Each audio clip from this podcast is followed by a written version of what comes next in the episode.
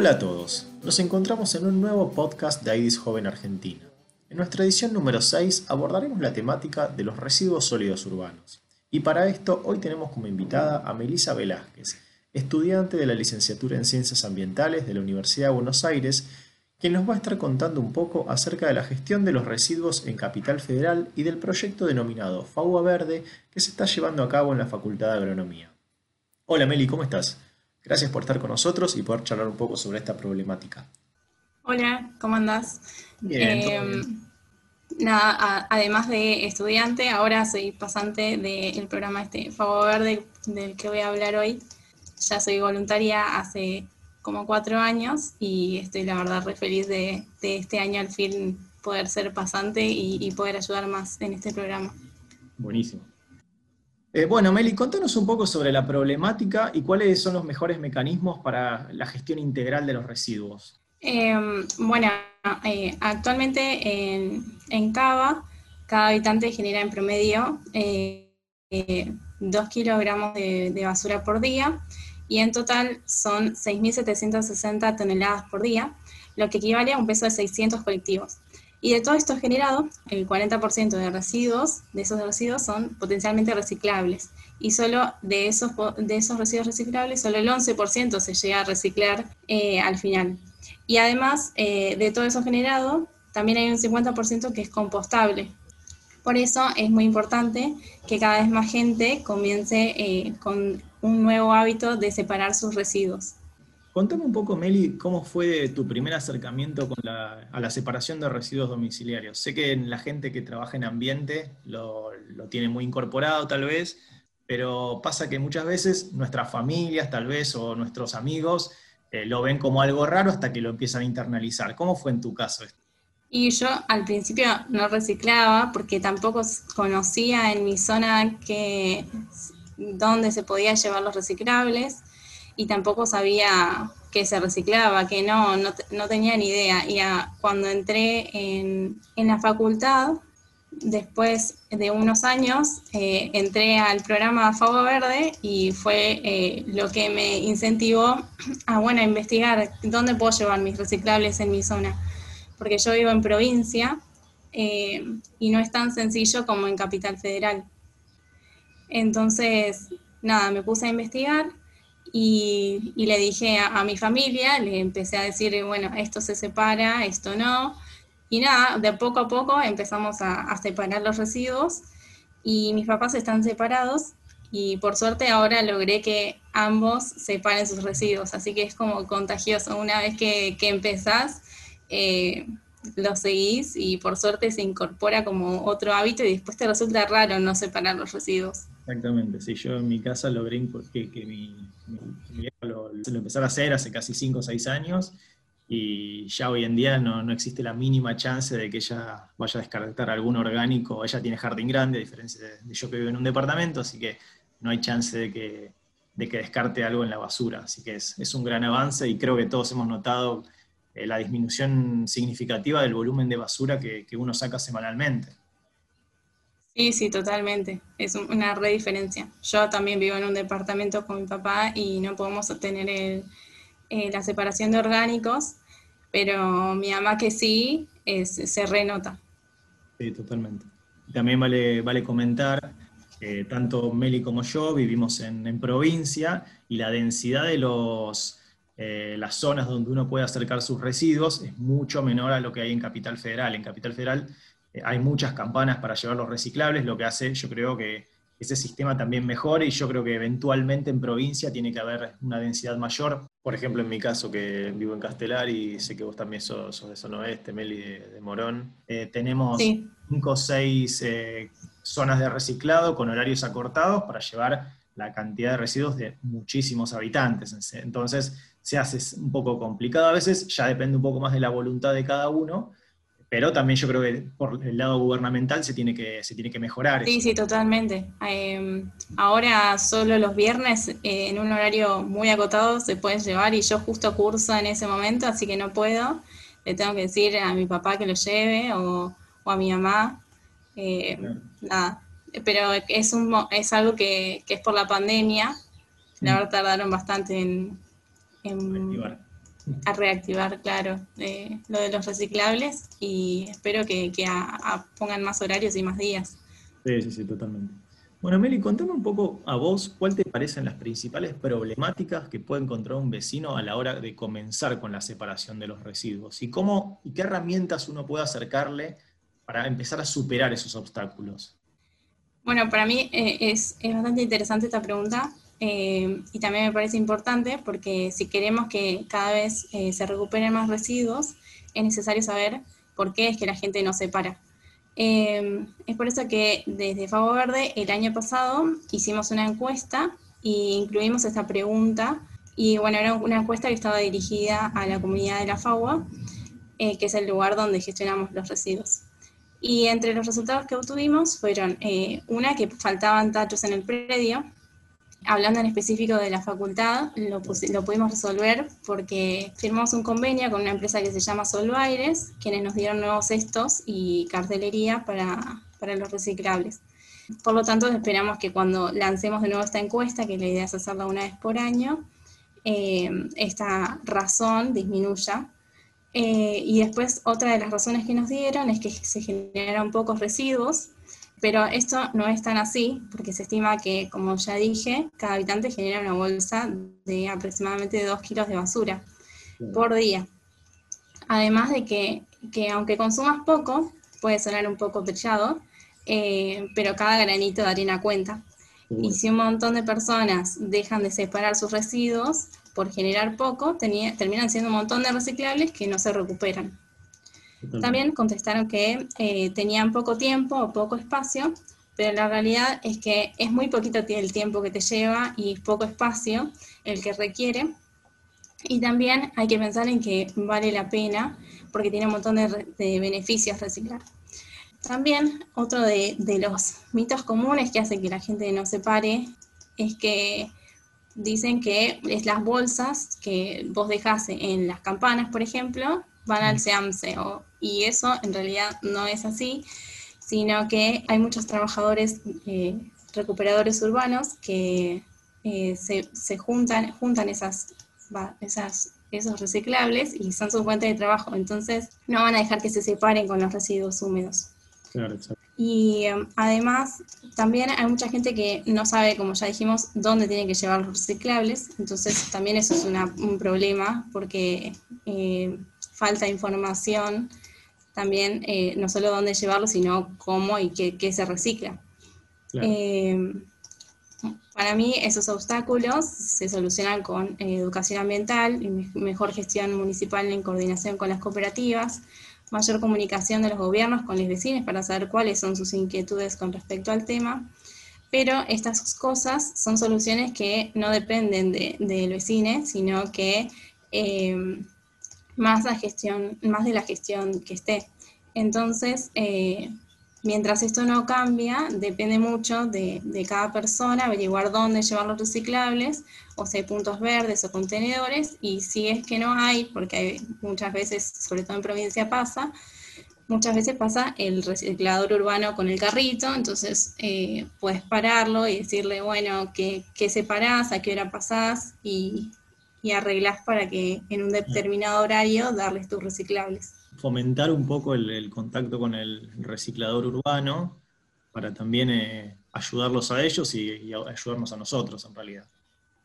Claro. Justo bueno, después de esto te iba a consultar eh, cuál era la importancia de los recolectores urbanos y las cooperativas asociadas a la gestión de residuos. Bueno, un poco lo estuviste comentando.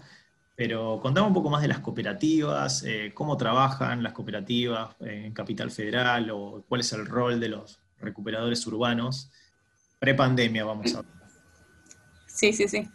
Eh, bueno, para mí, para conocer la importancia de, los recuperadores urbanos, eh, es necesario saber cómo comenzaron, que es que a partir de la recolección, o sea, la recolección de reciclables hace hace un montón de tiempo, pero en Argentina el auge se dio en 2001 como respuesta a una necesidad ante la crisis económica que se estaba dando en ese momento. Al principio solo, recuperaban cartón y papel, y es ahí donde surgió el término cartonero o cartonera. Y a medida que pasaron los años, se fueron organizando y así pudieron agregar otros residuos. Incluso hasta el día de hoy se continúan apareciendo los mercados de residuos que antes no se podían vender y ahora, sí. Y después, eh, en el 2003, surgió la ley 992, en la cual se establece un registro de recuperadores y cooperativas, la cual fue muy importante porque se empezó a reconocer el trabajo de los cartoneros eh, y cartoneros, cartoneras y cartoneros eh, como actores clave para la higiene urbana. Y después en 2005 sancionó eh, la ley 1854 de basura cero con el objetivo de disminuir la cantidad de residuos de la ciudad eh, que, se destina al relleno sanitario, haciendo más relevante el trabajo de los recuperadores. Eh, por eso, separar nuestros residuos tiene un componente social, como ya lo dije, y es importante que también que el avance de la tecnología eh, que tiende a reemplazar esta mano de obra no los deja afuera después de todo el trabajo que hicieron. Y también es importante entender que eh, el cuidado del ambiente puede generar trabajo. En, en el Capital Federal hay varias cooperativas eh, en las que trabaja con nosotros en la Facultad de Agronomía, es el Álamo. Mm. Y bueno, cada cooperativa tiene una zona en, en específica donde retira los reciclables con sus recuperadores urbanos. Muy bueno. Sí, eh, lo que comentabas eh, de, la, ayuda desde el lado de, la separación domiciliaria, como, un respeto también a, las personas que trabajan con los residuos y, el, ayudarlos a, poder realizar su trabajo de manera más eficiente. Una vez, ah, tal vez antes no los consideraba y y hoy en día yo creo que cuando uno separa los residuos también piensa en la otra persona, el intermediario entre la planta de tratamiento y mis residuos que yo generé en mi domicilio. O sea, los, residuos que yo genero son responsabilidad mía. Es un concepto nuevo ese que yo creo que tal vez nuestros padres no tenían, eh, que bueno, es la responsabilidad nuestra incorporarlo y hacernos cargo de los residuos que generamos. Es una realidad. Claro. Bueno, Meli, seguimos entonces. Creo que ya lo comentaste un poco, pero si querés ahondar un poco en el concepto de reciclaje, ¿qué ventajas tiene el reciclaje y cómo puedo arrancar a, empezar a, reciclar a nivel domiciliario? Bueno, eh, separar nuestros residuos tiene un montón de ventajas. Eh, entre algunas, eh, disminuimos la presión sobre los recursos naturales al reducir la necesidad de generar nuevas materias primas. También reducimos la cantidad de basura que llega a los basurales a cielo abierto o a los rellenos sanitarios. Generamos nuevas fuentes laborales para los recuperadores urbanos, quienes son eh, un actor social clave para la gestión de residuos reciclables, como ya lo hablamos. Y también eh, reducimos el consumo de energía y de agua, eh, porque se necesita mucho menos de estos recursos para, para reciclar que para hacer un producto nuevo de cero. Además, con esta disminución se reducen los gases de efecto invernaderos que son causantes del cambio climático. Por otra parte, contribuimos a la preservación de la biodiversidad porque disminuimos la presión sobre los servicios que nos brindan los ecosistemas, como por ejemplo el de sumidero de nuestros residuos. También disminuimos la cantidad de contaminantes emergentes como los microplásticos, que son plásticos de tamaño imperceptible, producto de la degradación del plástico, eh, que se pueden encontrar en nuestra comida, porque muchos peces a veces confunden el alimento eh, con estos residuos plásticos, y también se pueden encontrar en el aire o en el agua. Eh, y por último, otra de las ventajas es una ventaja económica, porque no solo genera trabajo, sino que también es más barato reciclar que crear un producto nuevo. ¿Y qué qué más me había preguntado? No, ah, sí, si vos eh, actualmente no estás haciéndolo, un caso de un vecino cualquiera, eh, ¿cómo le puedo recomendar? ¿Cuál sería el primer paso que, vos le recomendarías para arrancar? ¿Cómo separar? Por ahí un primer paso, después una segunda etapa, pero el primer paso que vos le recomendarías, ¿cuál sería? ¿Qué podría separar hoy, si no empezó todavía? Bueno, primero eh, lo que tiene que saber es diferenciar cuáles materiales son reciclables y cuáles no son reciclables y dónde los llevaría. Y después eh, tendría que encontrar un lugar dentro de su casa y un recipiente donde vaya a poder depositarlos. Puede ser un tacho, una bolsa reutilizable, una caja o, lo que sea. Y es importante recalcar que los reciclables siempre, siempre, siempre tienen que estar limpios y secos. Eh, muchas veces nos preguntan, pero cuán limpios tienen que estar, lo tengo que lavar bien con jabón, como si fuera un vaso, no, no. Eh, con que tenga, eh, si por ejemplo te tomaste una gaseosa y te quedó una gotita, no pasa nada. El tema es que eh, de, la importancia de que estén limpios y secos, es que si no están limpios, pueden hacer que otros reciclables dejen de ser reciclables. Por ejemplo, si tiraste algo sucio y manchó un papel, ese papel deja de ser reciclable. Entonces, a veces, aunque sea reciclable, eh, si está sucio, es mejor dejarlo y tirarlo en el tacho negro, por más que nos duela. Em, y, bueno, que se pierda ese reciclable, pero no, pero así no, no, no contaminar el resto de los reciclables. Em, después, eh, también cuando recién se empieza, eh, pueden surgir un montón de dudas sobre qué es reciclable, qué no, y por eso eh, es, pueden, lo que pueden hacer es, si tienen duda de algo que está limpio y seco, eh, tírenlo por las dudas en el de reciclables, porque es mejor que llegue un no reciclable a, a la cooperativa que un posible reciclable que terminó en el SEAMSE. Entonces, ante la duda, si está limpio y seco, siempre eso, eh, tirarlo en el de reciclables. Eh, también puede pasar que eh, parezca muy complicado y a veces es medio apabullante porque tienes mucha información, pero puedes empezar por separar solamente un material, ir de a poco incorporando más. Por ejemplo, si consumís un montón de gaseosas, empezar separando las botellas de plástico aunque lo ideal es que si consumís estas bebidas eh, sean en envase retornable, porque primero, antes de reciclar, hay que reducir. Bien metiendo el Y por último, sí, sí, sí. Y por último, si vivís eh, con otras eh, personas, también tenés que informarles sobre el cambio y, y bueno, también para que se sientan motivados, decirle todos los beneficios que tiene el reciclaje. Claro. Muy bien. Yo ya tengo dos amigos que me dijeron, cuando se levante la cuarentena, quiero que vengas a mi casa a ayudarme a hacer la compostera. Así que bueno, estamos bien encaminados por lo menos en ese aspecto. Qué bien. bueno, Meli, vamos a hablar un poquito más del proyecto en sí, del proyecto de FAUA Verde, que está bajo la órbita, corregime si me equivoco, de lo que es UBA Verde, eh, programa institucional de la Universidad de Buenos Aires, que se encarga de la gestión de los residuos hace un par de años ya. Contame en qué año nació el proyecto y cuál fue la motivación del mismo. Bueno, eh, en 2007 se implementó en la Facultad de Agronomía la separación de papeles y tapitas para donar a la Fundación Garrahan.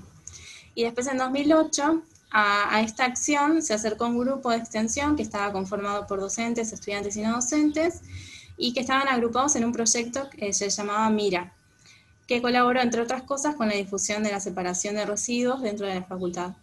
Después, en 2009, se incorporó a la caja de papel otra caja donde se podían descartar otro tipo de materiales reciclables como el plástico, el cartón, el vidrio y, los metales. Pero recién en 2011 el proyecto se institucionalizó bajo el ala de la Secretaría de Hábitat, Infraestructura y Ambiente de la Facultad de Agronomía y ahí es donde se dio origen a FAO Verde que es un programa institucional que se encarga de la gestión de reciclables, no reciclables y orgánicos eh, de la Facultad de Agronomía, visibilizando la problemática de los residuos y capacitando sobre la correcta separación en origen. La motivación de la creación de este programa fue la necesidad de separar los residuos dentro de la Facultad de, de Agronomía con una visión social. Y fue a partir de este proyecto que surgió, como vos dijiste, Uva Verde, eh, que busca replicar la experiencia de Fuego Verde en otras facultades y edificios de la UBA. Y hace dos años, eh, a raíz del crecimiento del programa, se incorporaron pasantías en las que participan estudiantes de la FAUA y bueno, este año yo soy una de las pasantes. Bueno, felicitaciones. Gracias. Eh, Meli, ¿cuáles son los objetivos que si ustedes tuvieran que decirme, plantean a corto plazo, que creo que un poco me lo dijiste, pero a largo plazo, ¿qué, proyectan llegar con, con FAUA Verde? O sea, solamente residuos, tal vez se proyecta trabajar sobre otras áreas de sustentabilidad, como energía, gestión del agua, ¿qué, otras cosas han planteado tal vez en, un futuro, en un futuro no tan lejano? Bueno, eh, a largo plazo algunos de los objetivos son realizar eh, investigaciones y tesis eh, que generen conocimiento y también a partir de, este conocimiento que generamos, que también actualmente estamos haciendo unos informes sobre distintos materiales reciclables y con todo esto hacer una materia que sea sobre residuos y en un futuro formar una cátedra libre de residuos. Eh, eso como más académico. Y después eh, en la facultad lo que queremos es, eh, ahora muy, es muy, esto es muy reciente, pero queremos hacer un, inventario sobre las compras que se hacen en, en la Universidad de Buenos Aires, empezando por la Facultad de Agronomía, y ver cuáles son las empresas de las que consumimos las cosas, em, son responsables no solo ambientalmente, sino también socialmente, eh, que tengan, no sé, paridad de género, que, que no tengan cupo eh, de, discapacidad, cupo claro, trans, claro.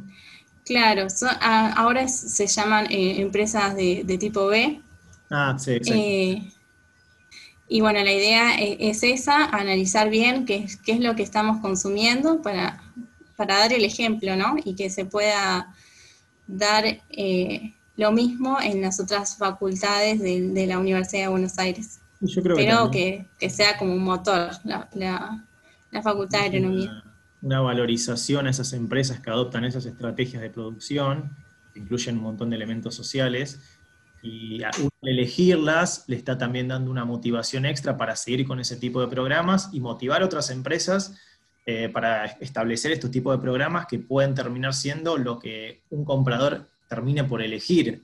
Yo creo que es muy importante eso eh, a nivel desarrollo institucional de la Universidad de Buenos Aires, donde tenemos una universidad pública que, que le presta atención a esas cosas.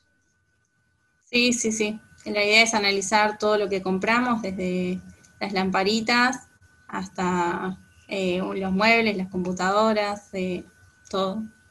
Es bastante, bastante grande el trabajo y recién empezamos, pero, pero bueno, es, nuestra meta. Está muy bien. Eh, contame un poquito encima sobre cuántas personas actualmente están trabajando en Favor Verde o colaborando, porque sé que tiene muchos voluntarios. ¿De qué perfil académico son? Porque para la gente que no conoce tanto la Facultad de Agronomía, eh, las dos principales carreras son licenciatura en ciencias ambientales y ingeniería agronómica. Asimismo, sé que tiene eh, otras, eh, otras tecnicaturas, la licenciatura en, diseño del paisaje, que también se dicta en combinación con, con la facultad de diseño, pero es un espectro de, me imagino que dentro del proyecto debe haber una preponderancia de estudiantes de ciencias ambientales.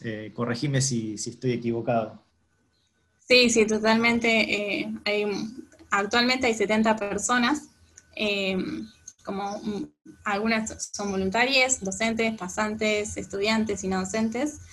Eh, y, sí, la mayoría son de estudiantes de ciencias ambientales, hay un par de agronomía y de algunas de, de las carreras técnicas. Y este año, con la nueva convocatoria que hicimos en septiembre, se sumaron gente del CBC también, lo, cual es, buenísimo porque habíamos hecho un relevamiento antes de, en qué año estaban nuestras voluntarias y la mayoría estaban en los últimos años, de tercero para arriba, y nos parecía muy importante también llegar a, gente que recién está entrando en la carrera o todavía no entró, porque te, da un montón de herramientas que... Em, que nada, que capaz que en el principio de la carrera te cuesta un poco más eh, y también involucrarte con otros estudiantes y, ver las experiencias. Eh, aprendes un montón con estos programas así. Claro, por ahí en el CBC todavía estás algo temeroso y, una vez que vas enganchándote con estos grupos ya vas conociendo realmente la, Facultad de Agronomía, la, tan grande Facultad de Agronomía para los que hemos tenido el placer de cursarla y perdernos alguna que otra vez por allá. Sí, sí, en estos tiempos de pandemia se extraña mucho la facultad. Bueno, lo, último que te quería consultar sobre el proyecto en sí es que eh, leí que están trabajando en diferentes áreas eh, dentro del proyecto. Comentame un poco cómo dividieron las áreas y, en qué, a qué apunta cada área en particular. Bueno, eh, actualmente Fuego Verde está dividido en grupos.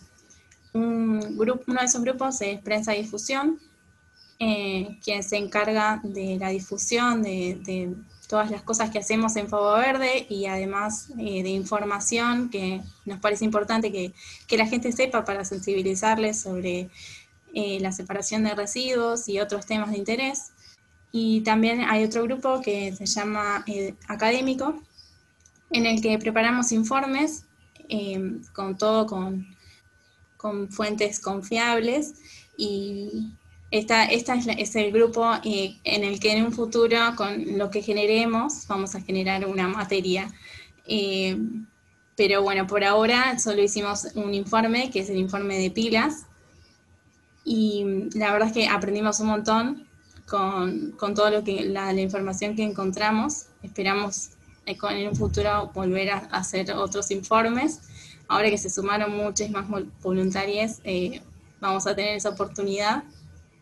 Y también aprenden a, aprenden a, a, citar y, eh, y, buscar fuentes confiables de información. Eh, y también, ahora ya no, ¿no? Pero cuando estábamos en la facultad, hacíamos charlas hicimos unas de pilas en las que eh, llamamos a, expertos y, vinieron a hablar a la facultad eh, sobre, sobre las pilas y el, tratamiento de ellas. Y eh, también organizamos viajes a, a, otros lugares, por ejemplo, hemos ido a la cooperativa Trascartón, hemos ido a la cooperativa El Álamo, fuimos al SEAMSE y a otros lugares y después otro de los grupos es el de em, educación ambiental, que se ocupa de, como su nombre lo dice, eh, educar, es como damos charlas a colegios, a em, la universidad también. Eh, no, no, no expertos, sino que somos nosotros que lo que vamos aprendiendo lo vamos compartiendo y también tenemos un puesto en la Feria de Agronomía, que se extraña mucho porque eh, estábamos reacostumbrados a, ir ahí, era un fin de semana que la pasábamos bien. Eh, recomendación para las personas que no hayan ido, conozcan la feria de la facultad, que es muy linda cuando se levante el distanciamiento social. Eh, claro, ustedes tenían un stand ahí alguna vez que he pasado y, ¿qué hacían en, en la feria? Contame. Sí, en la feria em, teníamos un puestito donde hacíamos juegos. Em, por ejemplo, teníamos un juego en el que nosotros llevábamos tanto muchos reciclables y no reciclables, estaban mezclados, y la gente venía y tenía que decirnos, bueno, este, este, este residuo, ¿dónde va? ¿En el tacho de reciclables o en el tacho negro? Y ese era el juego, y si ganaban, que tenían que invocarle a, la mayoría de, los residuos, se llevaban una plantita.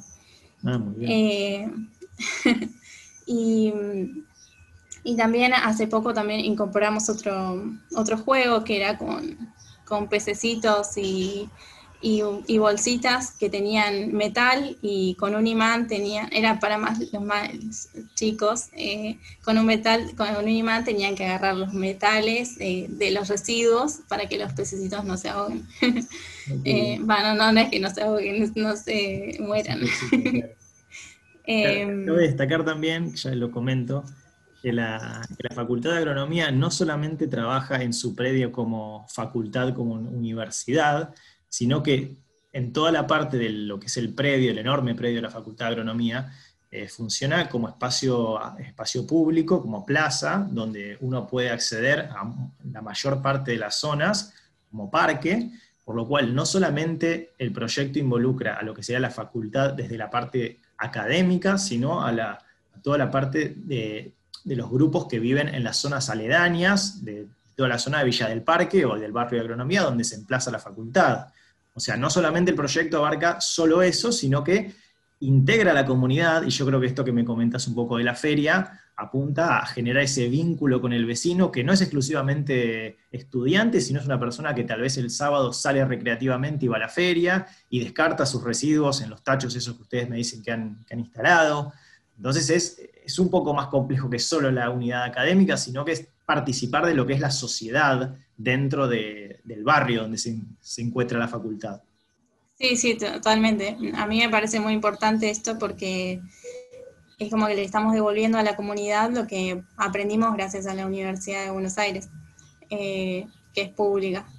Em, y bueno, este mismo puesto que tenemos en la feria también lo hacemos durante los días de cursada eh, para llegar más, eh, no, solo, no solo a los vecinos, sino también a, estudiantes, docentes que, que, estén pasando justo por ahí. Y otro, bueno, pasando a otro de los grupos, es el de orgánicos, con quienes últimamente estamos tratando de eh, organizar la separación de orgánicos en la Facultad de Agronomía, que se vio interrumpida con la pandemia, pero bueno, la idea es que cuando vuelva todo a la normalidad o a la nueva normalidad, eh, lo podamos eh, retomar a eso.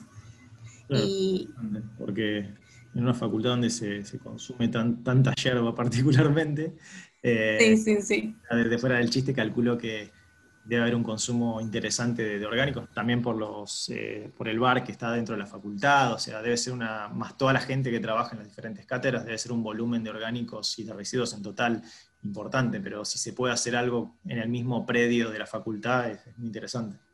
Sí, sí, sí. Eh, además, trabajamos en conjunto con la Cátedra de Química Analítica de, ahí de la Facultad de Agronomía y la idea es cuando generemos el compost poder analizarlo en el laboratorio y ver cuál es su calidad. Claro, muy bueno. Eh, a ver, ¿qué más te quería preguntar? Eh, ah, sí, con respecto a los, a los residuos que ustedes han, han, tratado de separar y han trabajado ahí en, en la facultad. sé que han hecho campañas con eh, residuos electrónicos también. ¿Han encontrado con alguno en particular mayor problema que la gente tal vez se le, complica más separar o que, encuentran dentro de lo que es la bolsa negra algo que no debería haber? Eh, ¿Les ha pasado algo en particular con algún residuo que, tengan que intensificar tal vez las campañas de educación o, pinchar un poco más a la gente sobre ese, aspecto? Bueno, eh, por un lado, eh, por ejemplo, cuando estamos en las ferias, siempre, siempre nos preguntan sobre las pilas. Eh, por eso es que empezamos también con ese informe.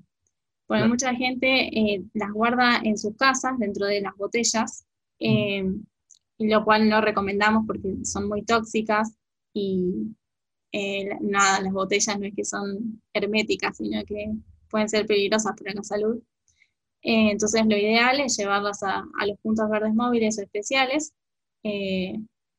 no obstante, estas pilas que se llevan estos puntos no es que se reciclan, sino que se llevan a rellenos de seguridad. Mm. Y el problema es que eh, hay solo una planta de reciclado de pilas en toda la Argentina, que está en La Plata, y es muy chiquita, no, puede eh, tener tanta carga de, pilas, solo puede una sola, una sola parte. Eh, así que nada, e, ese está, en ese problema está lo de la gestión de pilas. Y después, eh, otro también muy común es el telgopor, que en muchos lugares no se recicla eh, porque no es rentable el transporte, porque es muy liviano y ocupa un montón de volumen. Claro. Em, también eh, los orgánicos, porque no hay, no hay gestión en los municipios o ciudades, entonces depende completamente de, cada persona que, se, que se informe acerca de cómo es que se hace el compost y también tiene que tener un espacio, ¿no?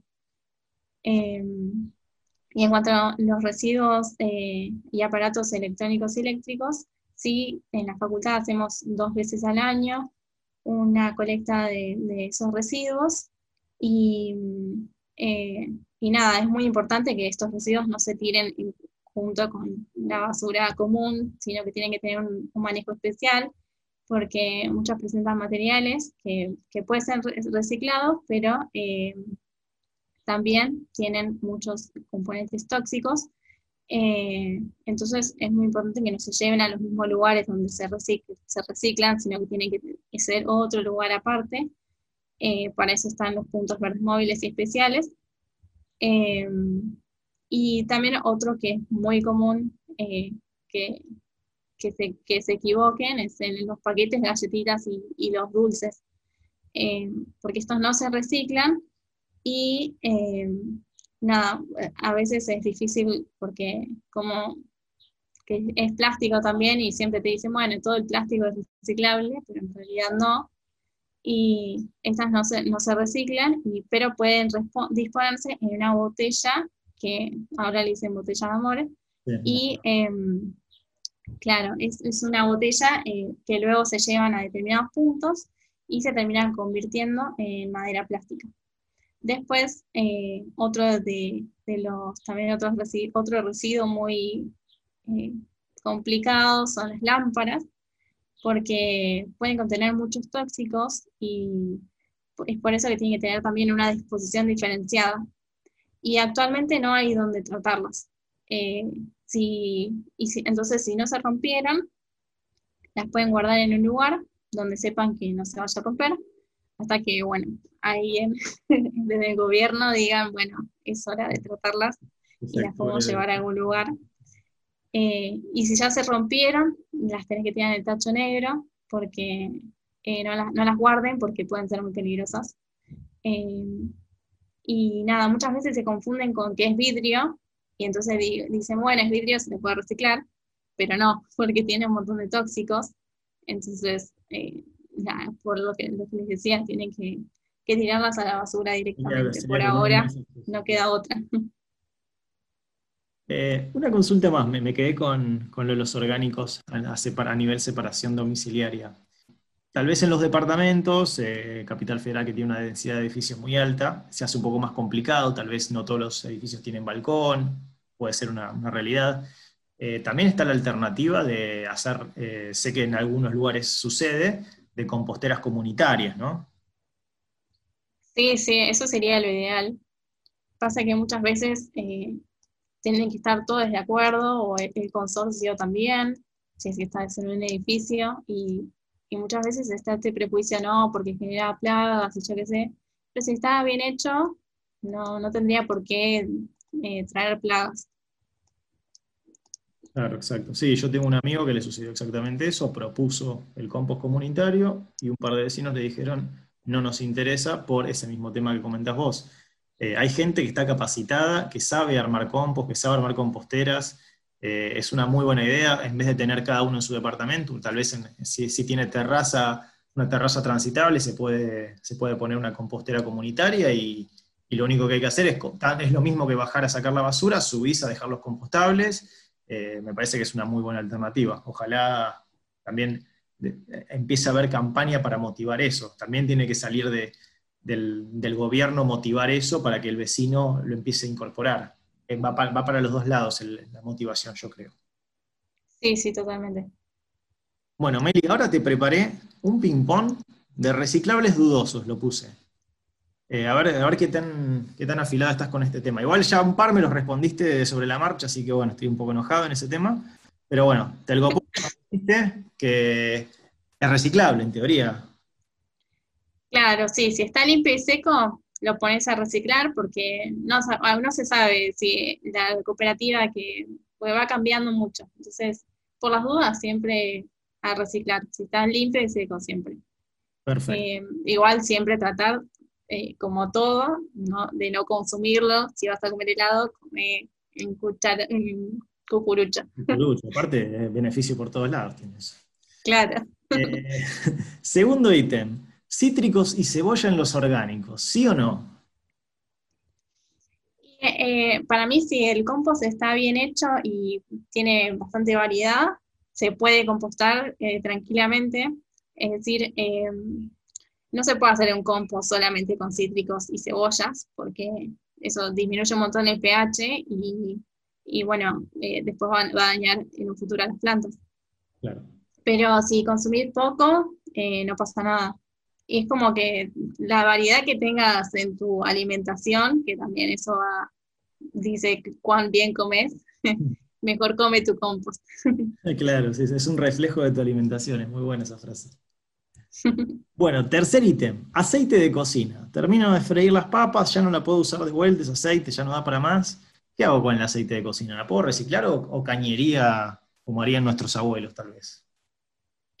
Bueno, eh, en, cava se pueden llevar a cualquier punto verde.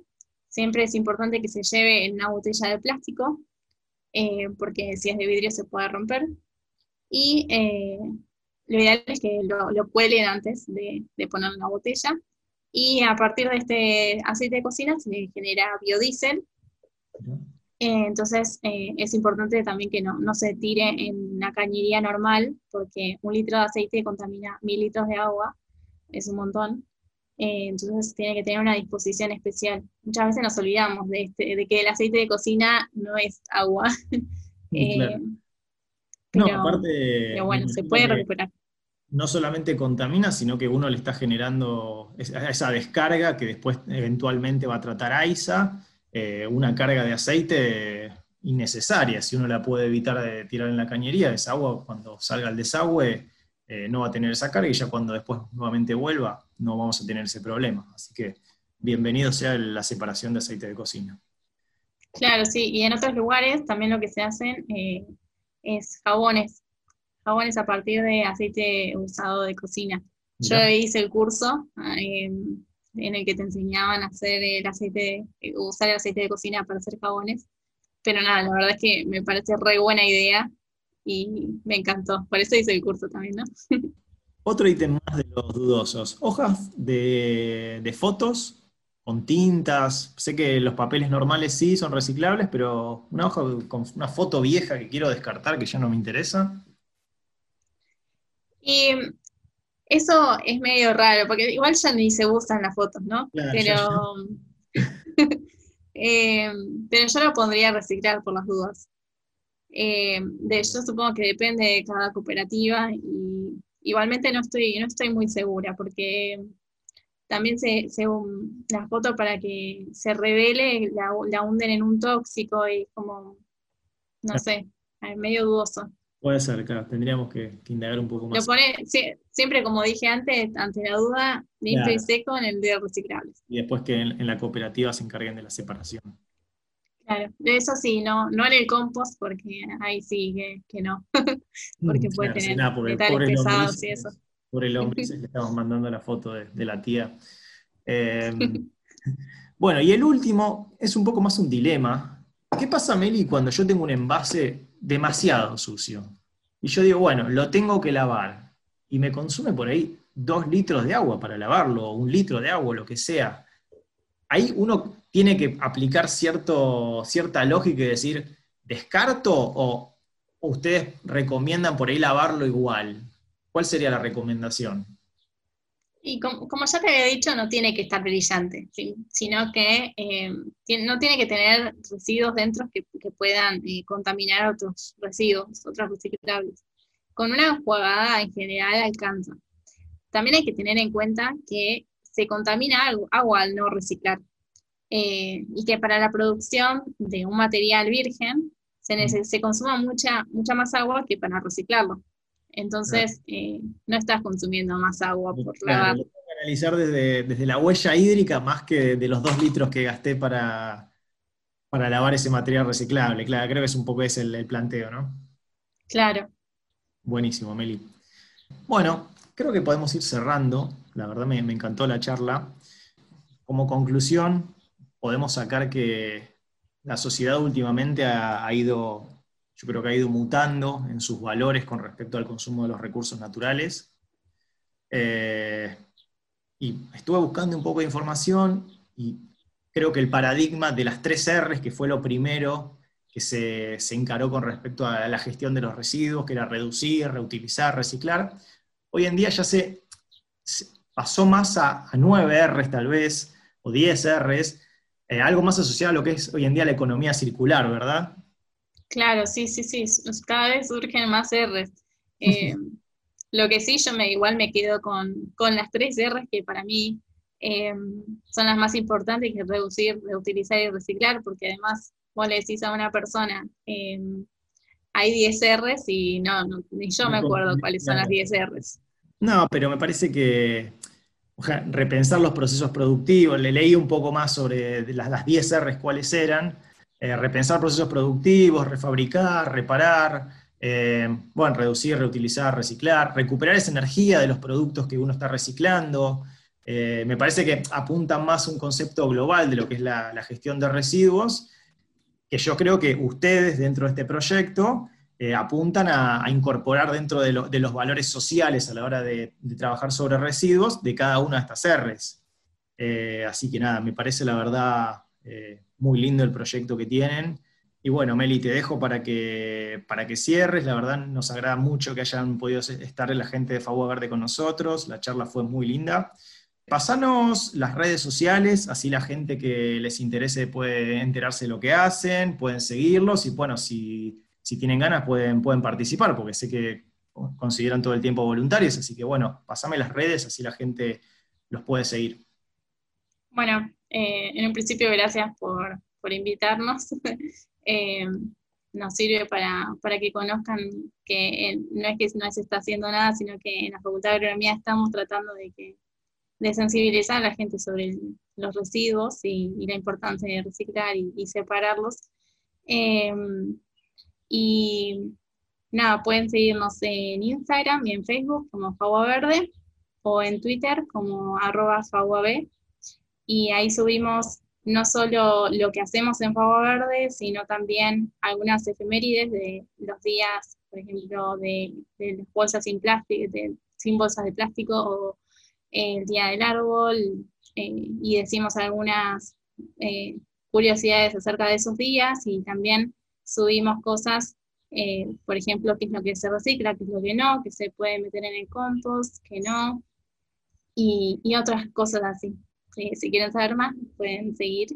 Y, nada, eh, si son estudiantes o, trabajan en la Facultad de Agronomía, pueden sumarse, son más que bienvenidos en este proyecto que, es hermoso y la verdad que el límite lo ponemos nosotros eh, porque todo se, forma a partir de, la voluntad de, de los voluntarios.